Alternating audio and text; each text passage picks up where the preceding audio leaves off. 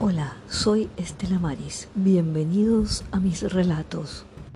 Gracias por escuchar los relatos de mi autoría.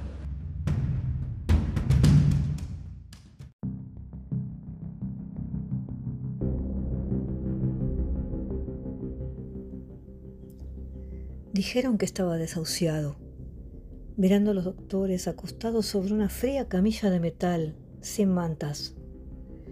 Mi cuerpo desnudo hecho piel enferma muy delgada despedía olor rancio, maloliente, aunque apenas lo percibía mientras mi vida entraba en fallo y ellos me observaban cual fenómeno de circo friki. Impedido para moverme, débil, con mis órbitas oculares empañadas en cataratas amarronadas, me llevaron hasta otra habitación helada. Hicieron tope contra unas puertas que brillaban me deslizaron hacia un túnel oscuro. No pude ver más. Respiraba lento y con esfuerzo, notando el aire helado que parecían clavos hiriendo con cada respiración.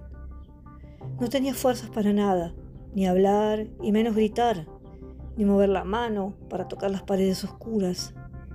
Cerré los ojos a duras penas, por los párpados casi congelados. El tiempo transcurría y nadie volvió a buscarme. Un ruido metálico sobresaltó mi mente al borde de la parálisis. La mínima fuerza y los párpados pegados por la helada no me dejaron abrir los ojos. Igual, podía sentir movimientos. Me estaban transportando. El frío que me durmió se transformó en calor poco a poco. En el medio del cambio no recuerdo nada. Quizás mi corazón se habría detenido unos minutos, o tal vez dormía en la debilidad de mis huesos y carne. Solo sentía que allí la temperatura era cálida y por momentos quemaba como el sol de un desierto agobiante. Mis ojos se cerraron para siempre. No pude ver dónde estaba ni palpar porque estaba paralizado, en posición vertical, envuelto con la tierra. Creo que me enterraron en un hoyo, en algún lugar desierto que no pude saber. No hay desesperación, ni hay miedo. Mis sentimientos se apagan y la nada se acerca. Mientras dejaré mi esquelético cuerpo aquí.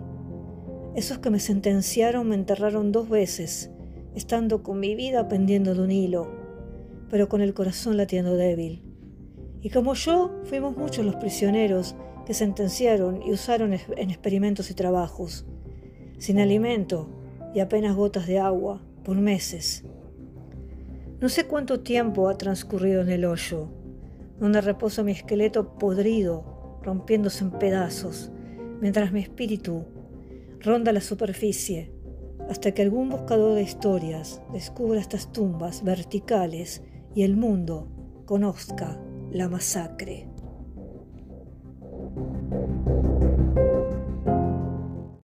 Nos escuchamos en el próximo episodio. Puedes dejar tus comentarios.